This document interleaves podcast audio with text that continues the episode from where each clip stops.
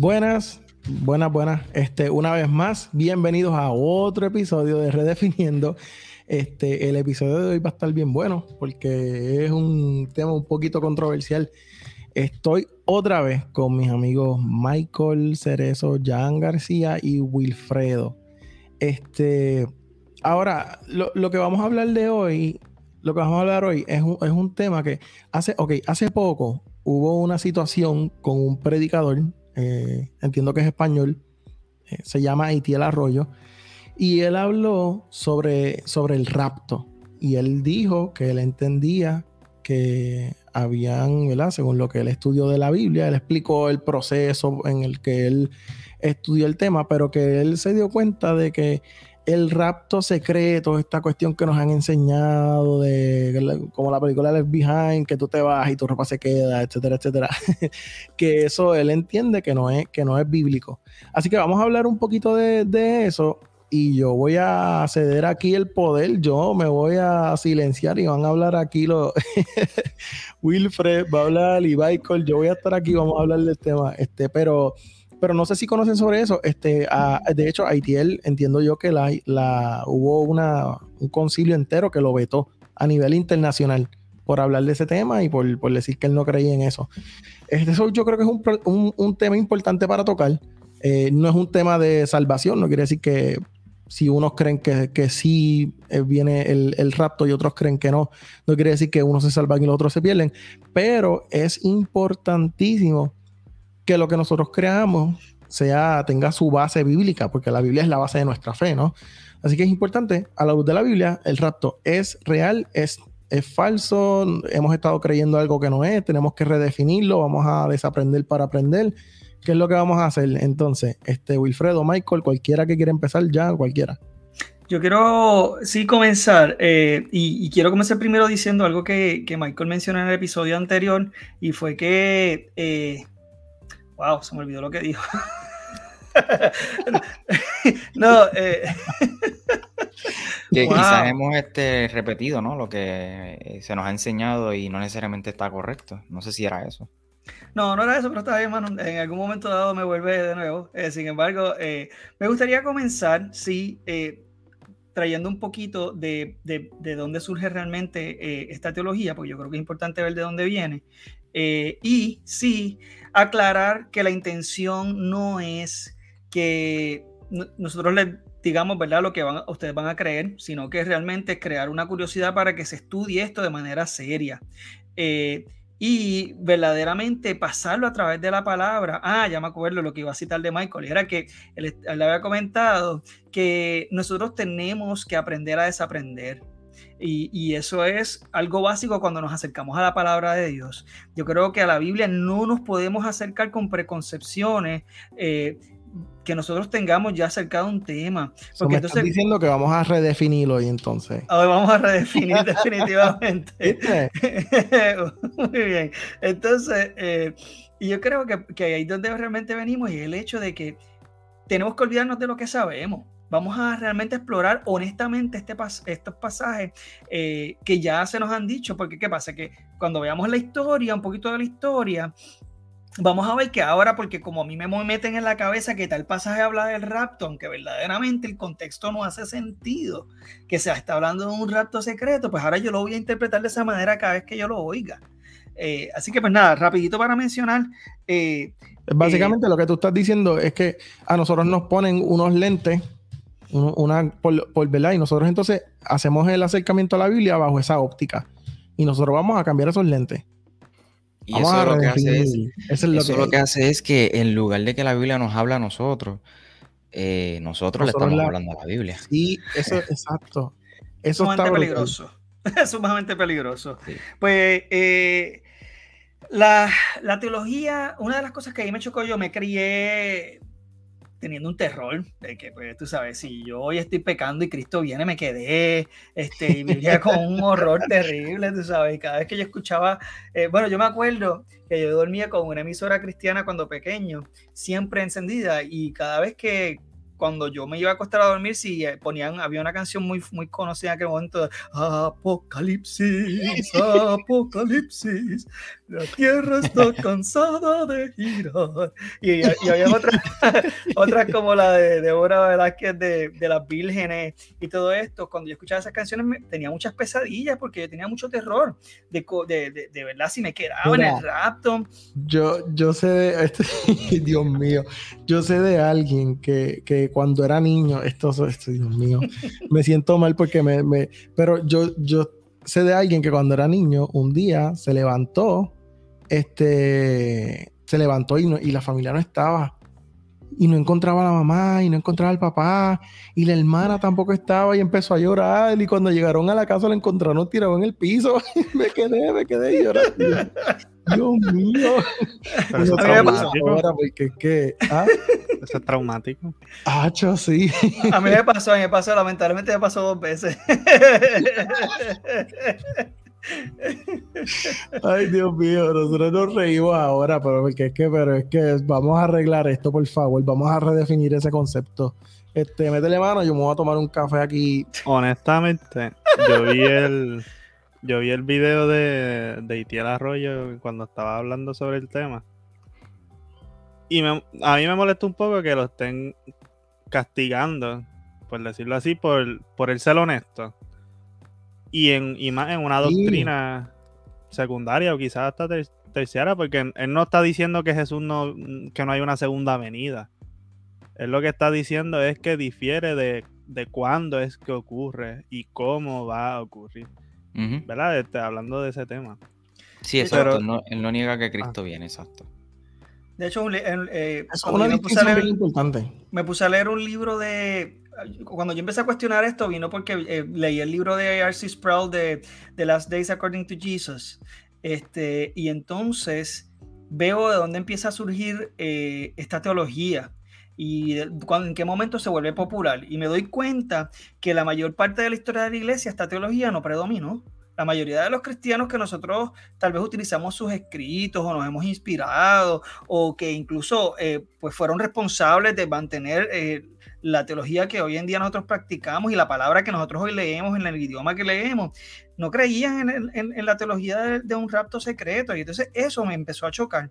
Así que si quería mencionar antes de que continuemos, que por ejemplo, si antes, de, antes del 1820 existían unos escritos ya viejos de, eh, escritores jesuitas, entre esos escritores jesuitas estaba un, Lacuente, un Irving, eh, hay uno que se llama Bells, no me acuerdo bien el nombre del otro, eh, que escribieron acerca de eh, algo parecido eh, del rapto, etcétera, pero realmente esto viene a tomar mucho auge, a agarrar mucho auge por una muchacha de apellido McDonald que ya tiene una, un sueño.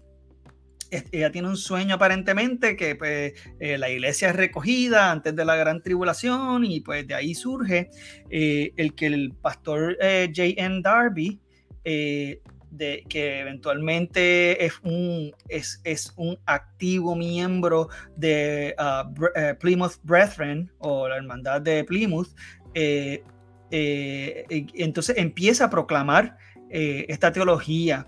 Eventualmente de ahí... En el siglo XIX, ¿verdad? Siglo XIX. entonces, de ahí, D.L. Moody, el famoso evangelista, agarra esta teología y de Dian Moody, que como Dian Moody fue tan y tan eh, influyente, eh, Scofield agarra entonces de Dian Moody aparentemente esta teología y cuando entonces Scofield publica su Biblia en las, en, las perícopas, ¿verdad? En, los titulillos de, de, diferentes porciones que aparentemente hablan del rapto, pues pone eh, o, rotula como, ah, el rapto de, Cristo, del Hijo del Hombre, o qué sé yo. Y entonces, pues las personas toman la perícopa como que, ah, mira, pero la Biblia sí habla del rapto, etcétera, etcétera, etcétera. Entonces, eh, de ahí, pues pasa en el 1906 a las iglesias eh, pentecostales, asambleas de Dios, y, y entonces en el 1960, entonces eh, sabemos que se promueve a través del Dallas Institute con, ¿verdad?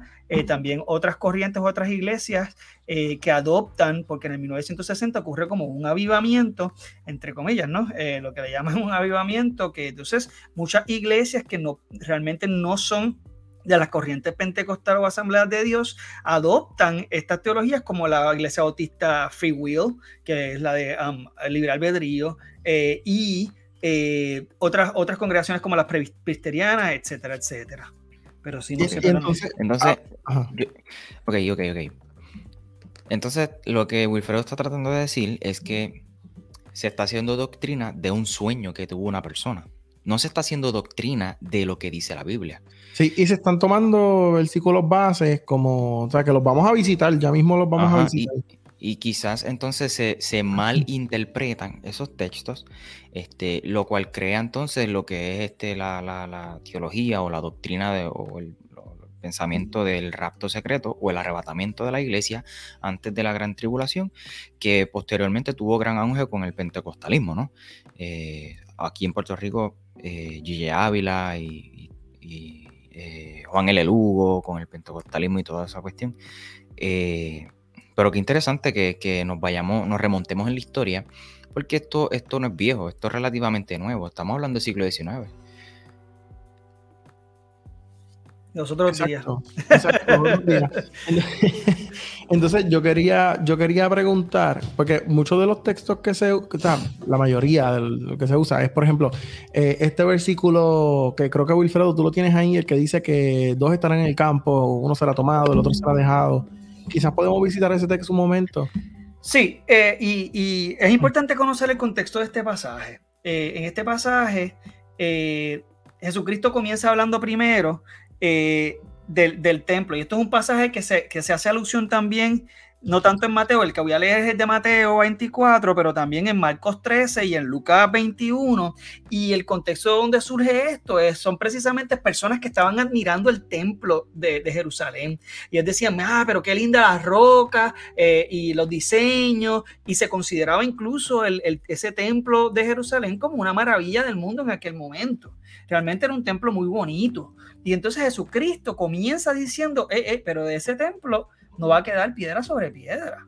Eh, eh, y hace alusión a unas profecías que ya habían en el Nuevo Testamento, que Zacarías habló de ellas, que Ezequiel habló de ellas, que Isaías habló de ellas, de que el templo iba a ser destruido, de que iban, iban a venir una serie de, tormentos y de tribulaciones eh, que se le llama la se le conoce como la... se me olvidó el término, pero termina con desoladora. La... Cuando me acuerde lo diré. Ya mismo te vas a acordar, como mismo te acordaste de lo Michael, perdón, estaba muteado. Pero voy a leer entonces rápido el pasaje, ya que lo mencionas, y se encuentra en Mateo 24. Voy a enfocarme solamente de el 36 al 44 y dice, pero el día y la hora nadie sabe, ni aun los ángeles de los cielos, sino solo mi Padre. Mas como en los días de Noé, así será la venida del Hijo del Hombre. Porque como en los días antes del diluvio estaban comiendo y bebiendo, casándose y dándose en casamiento, hasta el día en que no entró en el arca, y no entendieron hasta que vino el diluvio y se los llevó a todos, así será también la venida del Hijo del Hombre. Entonces estarán dos en el campo, el uno será tomado y el otro será dejado. Dos mujeres estarán moliendo en un molino, la una será tomada y la otra será dejada. Verad pues, porque no sabéis a qué hora ha de venir nuestro Señor. Pero sabed esto, que si el padre de familia supiese a qué hora el ladrón habría de venir, velaría y no dejaría minar su casa. Por tanto, también vosotros estad preparados, porque el Hijo del Hombre vendrá a la hora que no pensáis. Y esto es bueno verlo porque primero la gente piensa o ve la venida del Hijo del Hombre, que sería lo parousia, la palabra parousia, que viene siendo eh, lo que se entiende ¿verdad? como la segunda venida de Cristo. Sin embargo, no necesariamente siempre esta palabra se refiere a la segunda venida de Cristo. Y eh, este pasaje está haciendo alusión a lo que el mismo capítulo comienza hablando, que viene siendo la destrucción del templo. Cristo está hablando de la destrucción del templo y hay unas señales que van a, van a preceder a la destrucción del templo y, al, al fin de una era. Al fin de esa generación, que la, la, gente utiliza la palabra generación ya como algo místico, pero la generación tiene, eh, tú sabes, eh, un, sentido y una definición real. Y, esto... Eh, esto proviene de, como te digo, la Biblia y de los mismos principios de la hermenéutica. La hermenéutica, ¿verdad? Es, una disciplina de, que nos, nos, da unas reglas lógicas para estudiar la palabra. Y una de las cosas más importantes de la hermenéutica es que la palabra se interpreta a sí misma. Nosotros no tenemos por qué inventarnos nada. Totalmente. Así que las, todas las profecías tienen base ya en profecías previas. Eh, o por lo menos todas estas profecías. Y esto, y Jesucristo comienza en todo este capítulo a hablar de cosas que van a estar ocurriendo, como eh, la, guerra y los rumores de guerra, lo, eh, las pestes, los falsos cristos, y todas estas cosas se cumplen en el tiempo de estos cristianos. Entonces, o de estos primeros cristianos. En, bueno, en, lo de las profecías que se cumplen. Yo ahí soy, yo creo que estamos en la misma página, preterista parcial.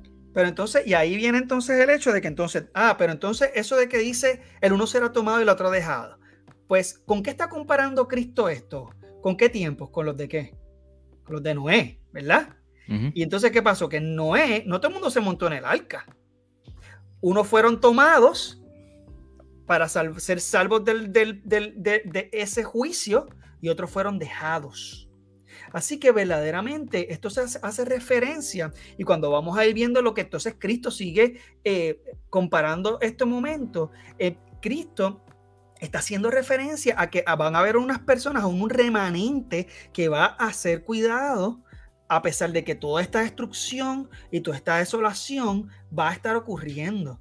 Y esto lo vamos a ver que cuando verdaderamente entonces a los cristianos se les acusa de, crear unos incendios en el, imperio romano y entonces Nerón comienza a perseguir a los cristianos y los utilizaba como postes de luz eh, encendidos en fuegos, en llamas eh, y unas cosas tan terribles como quiera. Hay un remanente que Dios guardó en ese tiempo y en ese tiempo se cumplen estas profecías.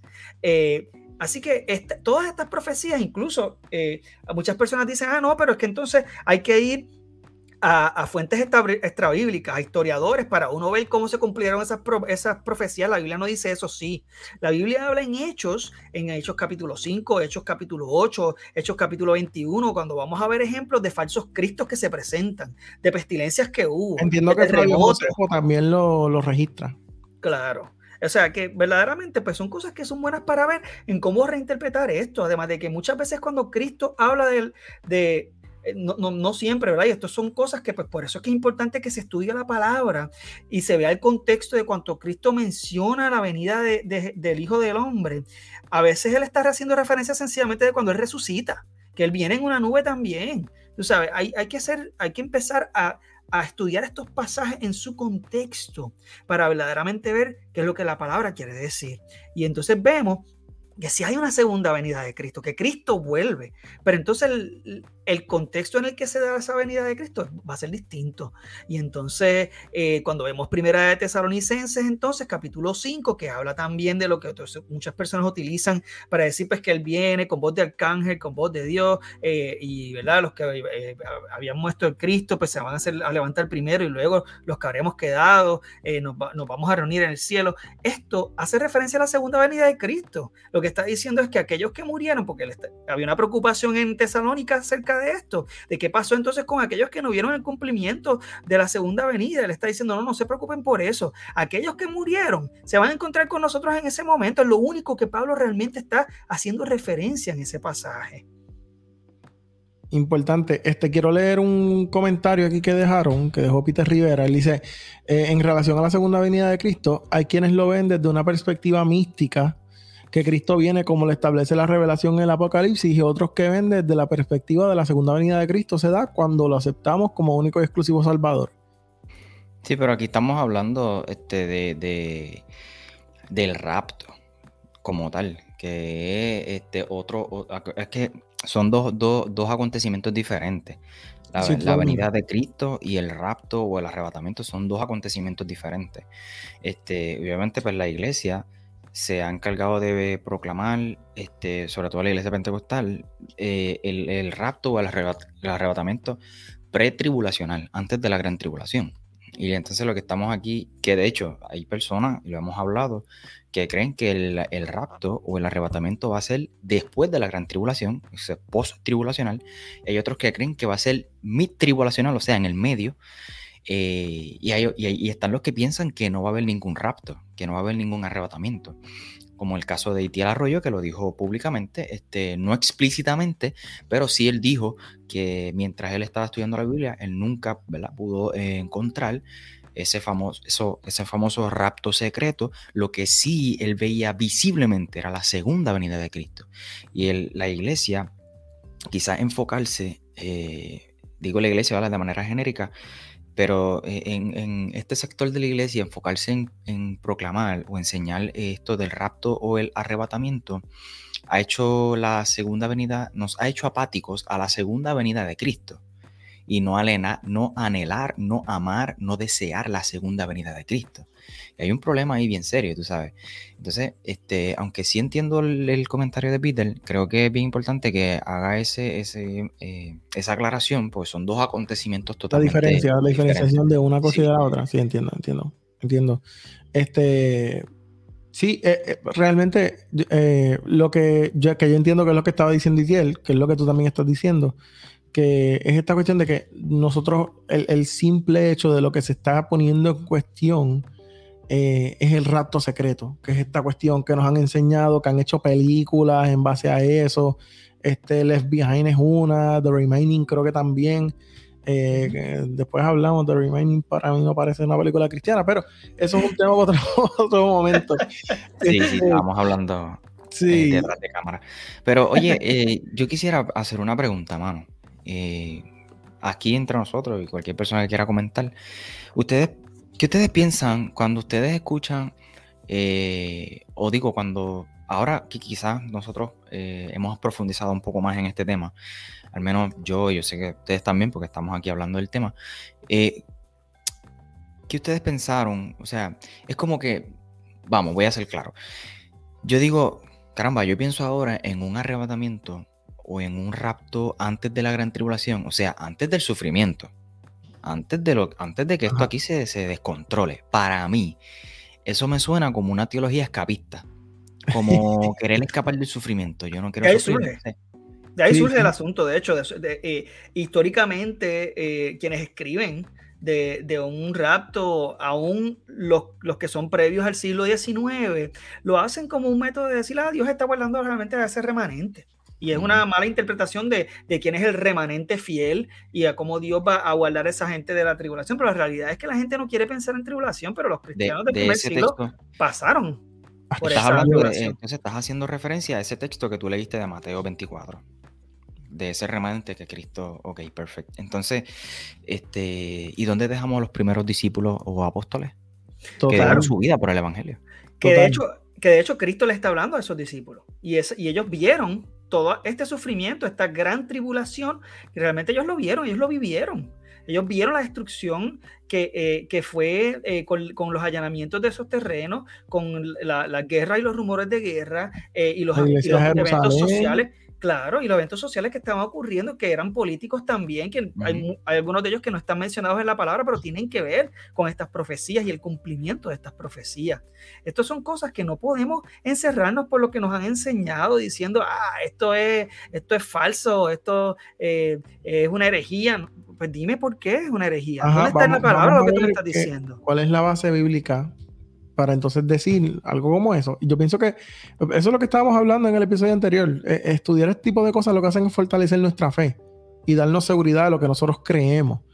Este, y, e, eso que estaba hablando Michael de que, de que es escapista, yo estoy totalmente de acuerdo. Hace poco alguien me estaba escribiendo que, la persona me decía como que no, yo, yo, le, yo le sirvo a Dios y yo le creo a Dios porque yo sé que Dios me va a guardar del sufrimiento pero realmente volvemos. Cuando nosotros vamos a la historia, cuando nosotros vamos a la historia, y eso es un problema bien serio de, de ¿verdad? Esto obviamente se va un poquito del tema, pero eh, de un tipo de, de, mensaje y evangelio donde eh, es exitomanía, como dice el pastor mío, es esta cuestión de que Dios te va a guardar, Dios te va a prosperar, es un evangelio de prosperidad completamente. y, y, cuando nosotros vamos a la historia, los apóstoles no eran personas que andaban en jet privados, en Mercedes, con guardaespaldas. Al contrario, los apóstoles eran personas que sabían que su, su próximo viaje podía ser el último. ¿sabes? Y, y, yo había puesto en mi, en mi página hace... Tú lo compartiste. Tú lo compartiste en uno de los episodios. Tú dijiste, mira, el hecho de, de aceptar a Jesús, de seguir a Jesús, tú estabas eh, eh, filmando una sentencia, caballo. Estoy dispuesto a morirme mañana mismo. Es la cosa. Y yo pienso que hoy en día, desde nuestro lugar, desde nuestra posición, de este lado del mundo, donde nosotros no sufrimos como, como sufren en, en otro, en, ¿verdad? En el oriente. O sea, nosotros estamos viendo a un Dios desde nuestra comodidad. Y, y, eso es un problema porque no tenemos claro el sufrimiento que conlleva el creer. Realmente piénsalo. Y yo, yo hace esta semana yo estaba pensando en eso. Yo decía, Dios mío, líbrame. yo digo, líbrame, pero es que, es que. Mano. Es que, ¿sabes? El, sufrimiento de esa gente, ¿sabes? Y, y, cuando tú lees lo más, por lo menos para mí, lo más chocante, es yo leer a los mártires. Eh, creo que uno de ellos, creo que era eh, uno de los apóstoles, no me acuerdo específicamente cuál era, si era Matías, eh, que cuando lo fueron a matar, él dice, él dice, eh, yo estaba esperando a que llegara esta hora feliz. Para él morir por Cristo era una hora feliz. El tipo, ¿sabes? cuando tú lo lees, dice que, él estaba predicando a sus verdugos. Hasta su último suspiro, él estaba predicando la, salvación a sus verdugos. Otro de ellos, creo que fue Andrés, eh, su, su, su custodio romano, el que lo estaba custodiando, cuando lo escuchó hablar de su fe, cuando llegó el momento de la ejecución, eh, renunció y se arrodilló al lado de él y los ejecutaron a los dos. Estamos hablando de que, de que son cosas bien chocantes. A Pedro, que, que, lo crucificaron al revés porque él decía que él no era digno de morir como murió su maestro. Pablo fue ejecutado. Y de hecho, Pablo fue peor porque Pablo desde antes, podemos leer en los hechos, que, que eso está en Hechos 21, Hechos 22, eh, podemos leerlo hasta el 23 pero específicamente el capítulo 22 habla de que a Pablo le, dieron allí, tú sabes. O sea que, y hay historiadores que dicen que Pablo sufrió tanto y recibió tantos golpes que él estaba desfigurado. Y eso fue antes del morir. Y estuvo muchos años preso. Igual que a Juan, que murió, es el único que murió de viejo, pero lo torturaron. Lo torturaron, lo intentaron eh, envenenar. envenenar. Eh, no pudieron matarlo, pues, No, no, le hicieron una muerte como a los demás, pues lo exiliaron para que pasara solo. En, o sea, que todo lo que volvemos, el, evangelio es, no es tan fácil, este, no es tan fácil como, como, como predicar un evangelio donde, donde Dios te guarda del sufrimiento. al contrario, Jesús mismo dijo, en este mundo van a tener aflicciones, en este mundo ustedes van a sufrir, pero no se preocupen porque yo lo vencí, ¿sabes? E, esa es la cuando habla en Hechos, cuando habla de, héroes de la fe, que habla de los que murieron, al final del capítulo, que habla de los que murieron antes, dicen, no se preocupen, que no fue que ellos no alcanzaron las promesas, ellos tienen una promesa, ellos alcanzaron la promesa mayor, que es estar, ¿verdad? Eh, juntamente con Dios. Lo que, mala mía que te interrumpa, lo que pasa es también que tenemos que tener en cuenta que este el cristianismo americanizado, que lo que hacen es que te venden el, sueño, el sueño americano con Jesús por el lado, como si fuera un combo de McDonald's. Perdona por el anuncio. este, y es como que un paquete all inclusive. a tener sufrimiento y te salva. Y Dios te salva, pero no te dice que te salva de tus propios pecados y de las consecuencias que ibas a tener de eso. Y por el estilo. Y también yo lo veo que, ¿verdad? Estaban hablando del sufrimiento que tenían los primeros cristianos y los apóstoles. Y por eso, a mí personalmente, a mí personalmente, no me asusta las leyes esas que se siguen levantando y las legislaciones nuevas que, ¿verdad? De diferentes cosas que la gente dice, ah, que los cristianos están perdiendo influencia en el gobierno y cosas así. Y yo, pero es que tú esperas que el, que el cristianismo light siga casado con el gobierno y que tengan influencia, un cristianismo que no es que no es que no predica todo lo que se revela en la palabra de Dios. Mira, lo que pasa es que la iglesia que va a sobrevivir es la que está apegada al Señor, la que está apegada a la revelación que Él dio. Y es como que sí se va a cumplir eso, de que la iglesia no va, como que las puertas del infierno no van a poder con la iglesia, pero es con la iglesia verdadera, no es con la iglesia que se vende y que vende sus principios como hacían los que vendían los que vendían los sacrificios en el templo, que, que, que permitían que las cosas y la politiquería entraran en la iglesia, sino la que está de acuerdo a lo que el Señor ha revelado en su palabra. Y es como que cuando se mezclan todas esas cosas, el escapismo, el sueño americano, este, es como de que la gente lo que quiere es tenerle miedo al apocalipsis porque se derrumba el sueño de lo que le han vendido. Pero para mí, ¿verdad? Pablo reveló que en morir es Cristo y si viene el Señor antes, pues mejor todavía. Eso, eso es lo que se resume. Y no es secreto, en mi opinión, ¿verdad?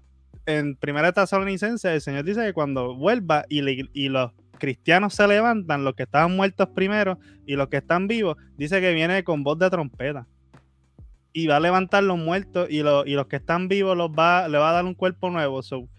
un, ahí yo no veo distinción entre un rapto o arrebatamiento y la segunda venida. Quizás es un texto, un proof text, pero eso es lo que está escrito, ¿verdad? Por el apóstol Pablo, de que a la vez ocurre eso, de que se levantan los que están muertos, se le da un cuerpo nuevo después a los que, a los que aún siguen vivos, pero es cuando Dios ya está, cuando ya Jesús está viniendo, es como que, en mi opinión, ¿verdad? Y se junta todo eso y es como que, qué sé yo, tengo una melcocha en mi mente todavía por eso, porque es un tema como que complicado, pero que tiene tantas vertientes y tanta sociología y, Quiero, que se, se junta. Totalmente. Quiero tocar un, texto aquí que mencionaron. Lo voy a poner para que lo vean.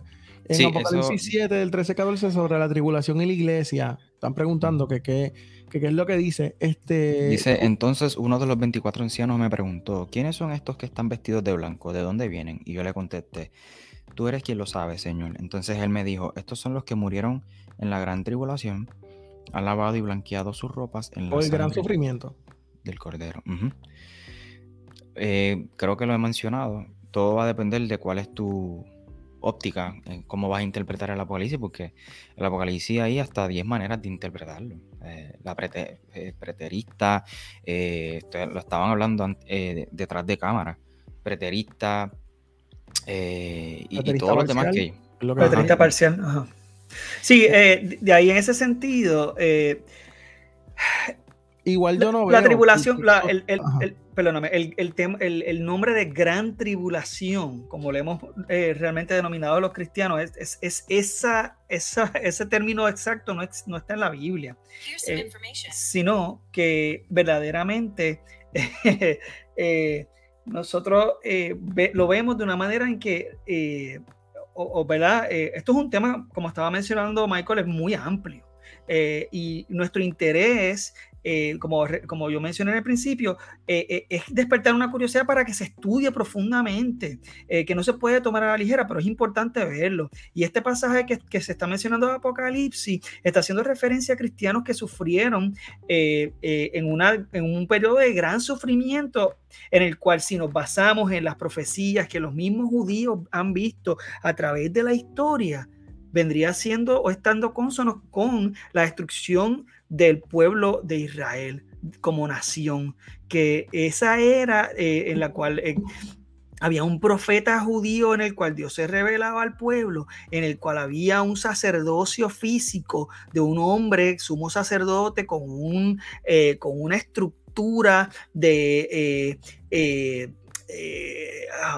de sinagoga, etcétera, eh, ya iba a ser destruido y raído, pero entonces hubo una, una, destrucción bien, bien grande y esto trajo mucho sufrimiento. Y este pasaje, si se ve a la luz de, volvemos a lo mismo, sino, porque mucha gente separa el Apocalipsis, si, si realmente interpretamos al Apocalipsis como un evento único, entonces las profecías que Daniel mismo eh, eh, habló, lo mismo, Zacarías, Ezequiel, Isaías, se caen. Entonces estamos hablando de dos eventos elementos distintos, ¿no? La palabra se interpreta a sí misma y ves, sigue siendo consona y se habla de lo mismo. Y el lenguaje incluso es, parecido cuando se habla de la nube, como la presencia de Jehová, eh, entre otras cosas, ¿no? Eh, perdón, Michael, ¿vas a comentar? Y, y, algo bien importante del Apocalipsis es que este esto es un género apocalíptico. O sea, Apocalipsis sí, tenemos un libro que se llama Apocalipsis, pero esto es un género completo, apocalíptico, este, que lo tiene Ezequiel, tiene ese género apocalíptico. Mateo 24 se considera eh, apocalíptico. Eh, dependiendo de, de, Dios mío, Marcos, si no me equivoco. Algunas partes, algunas partes de Daniel también se consideran. Sí, eh, donde hay muchas figuras, simbología y toda esta cuestión, este, nace el género apocalíptico porque muere este, o, se extingue eh, los profetas. El movimiento profético deja de existir.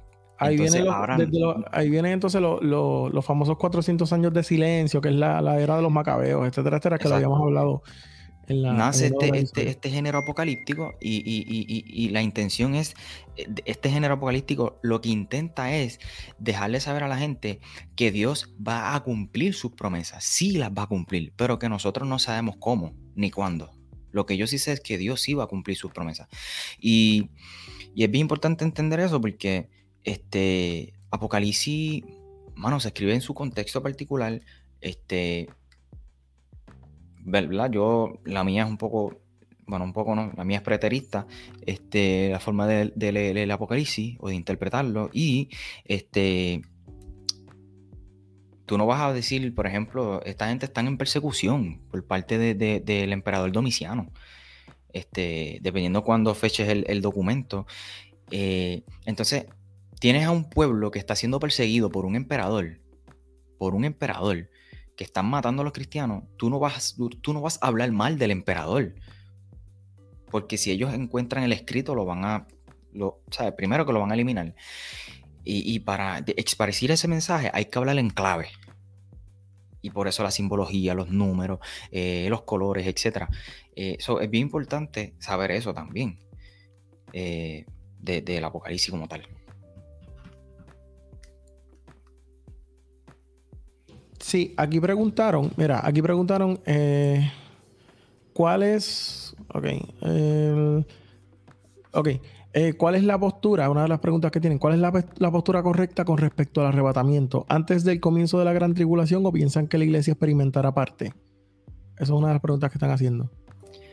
Bueno, pues eso es lo que estábamos compartiendo, que, que, por lo menos creo, yo creo que el podcast ha sido bastante claro eh, de lo que nosotros pensamos acerca del tema, pero eh, sí hay personas que creen que es antes de la gran tribulación, que es este pretribulacional. Otras personas creen que el arrebatamiento o el rapto va a ser después, que es post o durante, que es en el medio. Este, hay otros que creen que no va a haber ningún rapto. Punto. Hay una segunda venida. That's it. Este, ya entonces, saber qué es lo que pensamos nosotros. Específicamente, pues quizás al finalizar le puedes dar para atrás el, podcast para no ser tan repetitivo, ¿verdad? Y quizás darle oportunidad a otra pregunta.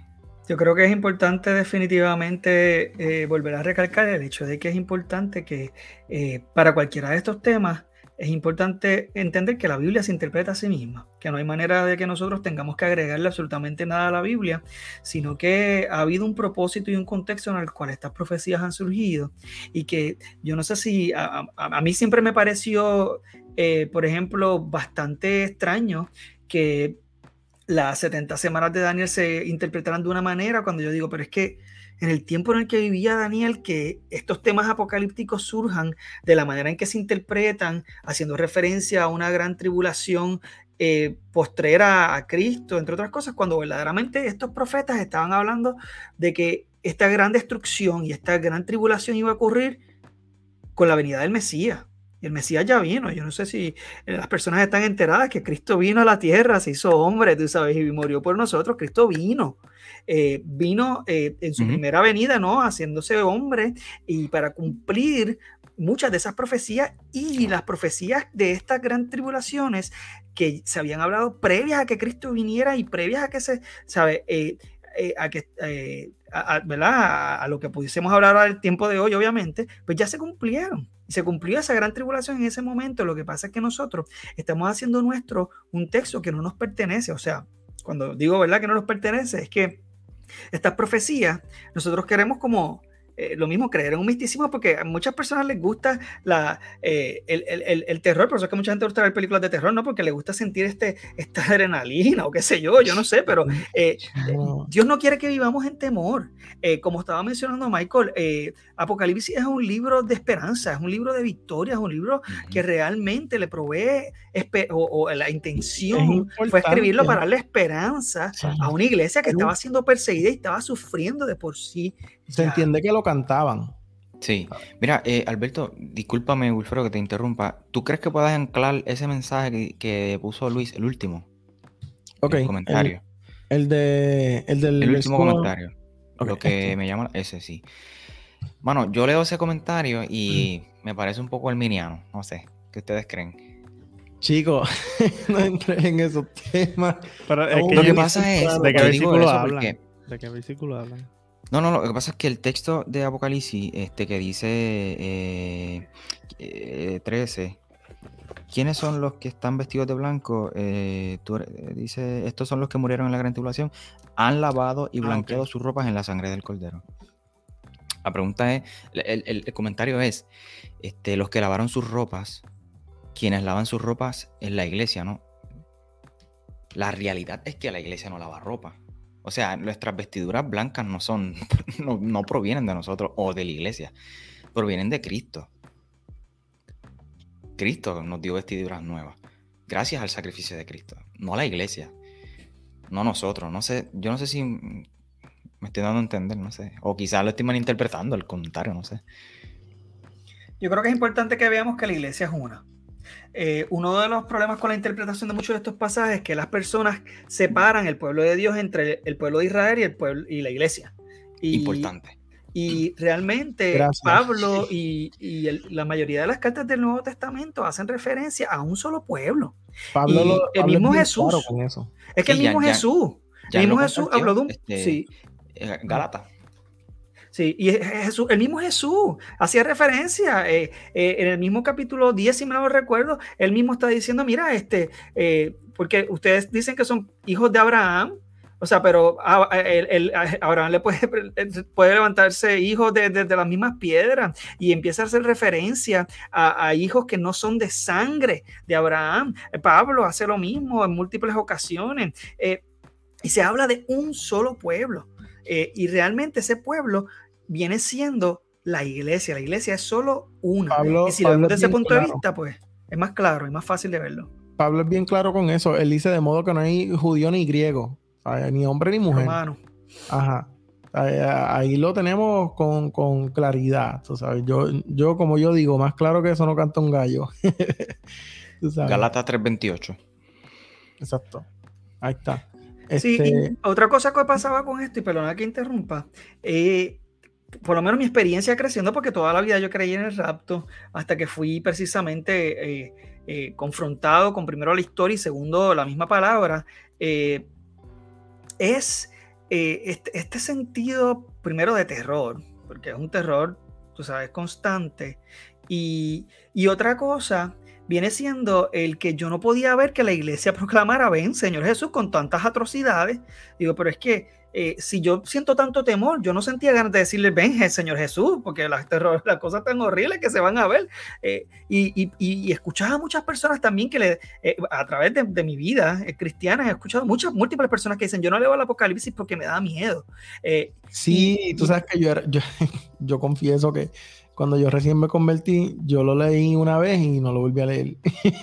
Yo pasé muchos años sin leerlo por lo mismo. O sea, yo creo que, que los que hemos crecido en esta teología hemos, hemos pasado por lo mismo y, y el Señor, volvemos a lo mismo, es palabra de Dios.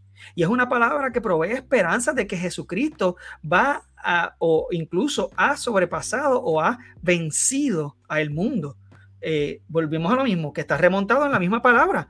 Jesús venció al mundo lo sabemos, lo hemos escuchado. Eh, o sea, verdaderamente la palabra se interpreta a sí misma y es consistente. Sí. El Apocalipsis no es un libro que surgió de la nada y hablando de una época diferente y de algo diferente. Es, el tema que- es el mismo. Sí, y es bien importante entender eh, quién lo escribe y para quién lo escribe. Una- uno de los comentarios que, que hizo Jonathan Ortiz, él dice que hay que entender que los judíos son, son sacramentales y Juan de Patmos eh, es un judío mesiánico, pero que sigue al pie de la letra la ley judía.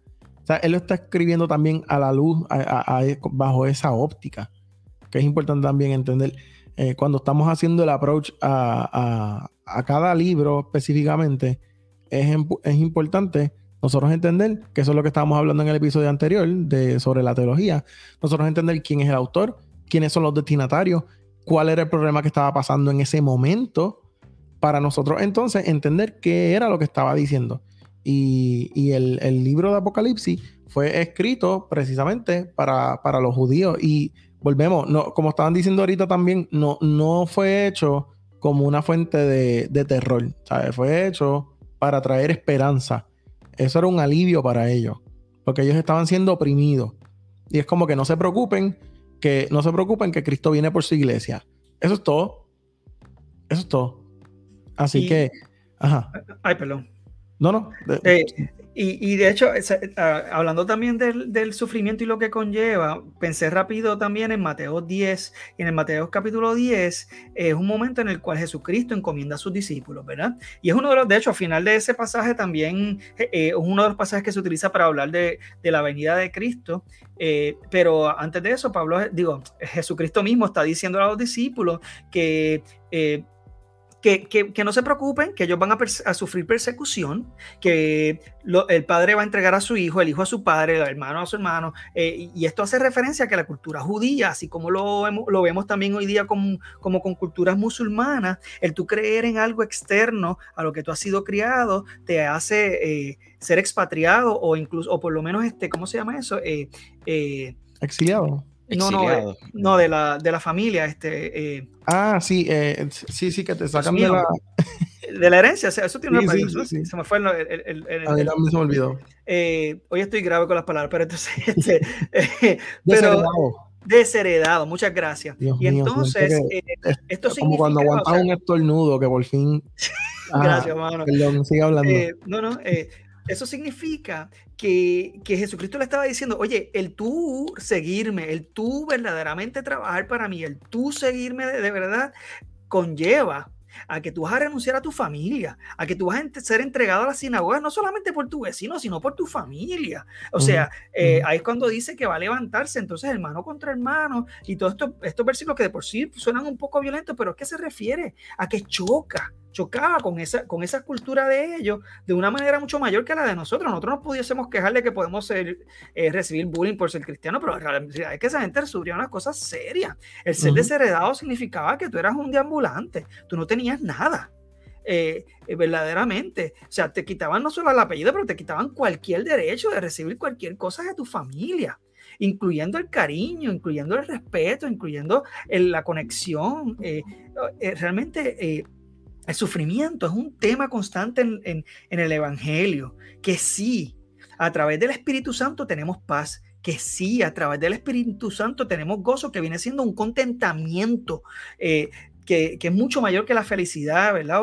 Eh, porque yo puedo estar feliz ahora y mañana triste, pero tengo, sigo teniendo ese sentido de, de satisfacción, de que no importa que me duela algo, de que eh, Dios no lo quiera pase por un proceso de estar bajo un verdugo, de tortura. Tengo una esperanza como la tenía Esteban mientras estaba siendo apedreado, de que, mira, ahora mismo voy a estar allá arriba, ya no importa, tú sabes, qué chévere, tú Y sabes. tú, lees, y tú lees a los mártires y, y lo más, volvemos, lo más que a mí me choca es que la mayoría, si no todos, estaban felices de morir.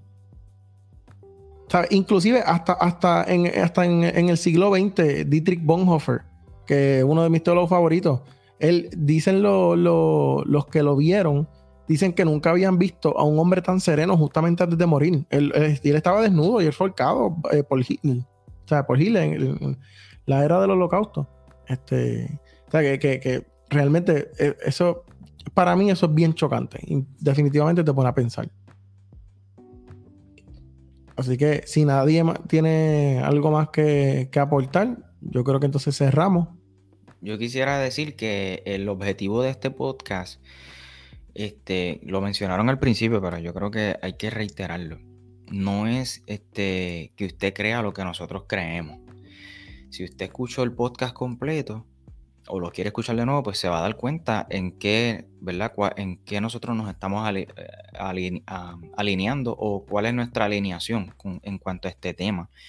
Pero nuestra intención con este podcast no es que usted piense igual que nosotros, ni cambiarle su pensamiento, es despertarle su curiosidad y no seguir repitiendo lo que usted ha aprendido, lo, que le han dicho, sino cuestionar, porque cuestionarse no es malo, tú sabes, hacer preguntas no es malo. De hecho, eh, a veces Dios no nos responde porque no hacemos las preguntas eh, ah, correctas, ¿no? So, yo creo que el objetivo de este podcast es, mira, eh, estudia, mano, estudiate del tema, que te va, ¿sabes? Vas a, te vas a topar con la Biblia y la verdad literalmente te va a hacer libre.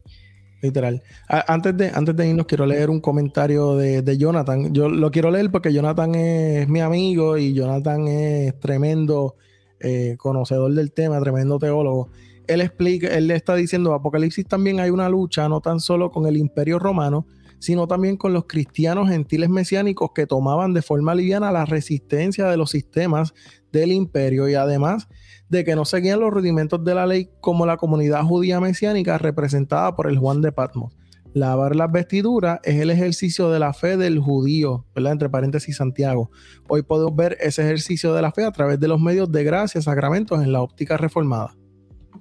Este, yo quería también, perdón, eh, antes de cerrar, sí, eh, mencionar, ah, hay un libro eh, que recomiendo mucho, no me pagan por esto ni nada, ¿verdad? Pero es un libro que una de las cosas que me llama la atención de este libro es que básicamente este pastor escribe, introduce un poquito el tema del capítulo, pero el, casi la mitad de cada capítulo son versículos bíblicos, eh, escritos literal, ahí eh, en donde tú puedes ver verdaderamente de dónde surge eh, o cómo se puede estudiar y entender a base de la misma Biblia, o sea, interpretado, interpretado a través de la misma Biblia, estos pasajes referentes al, al, al,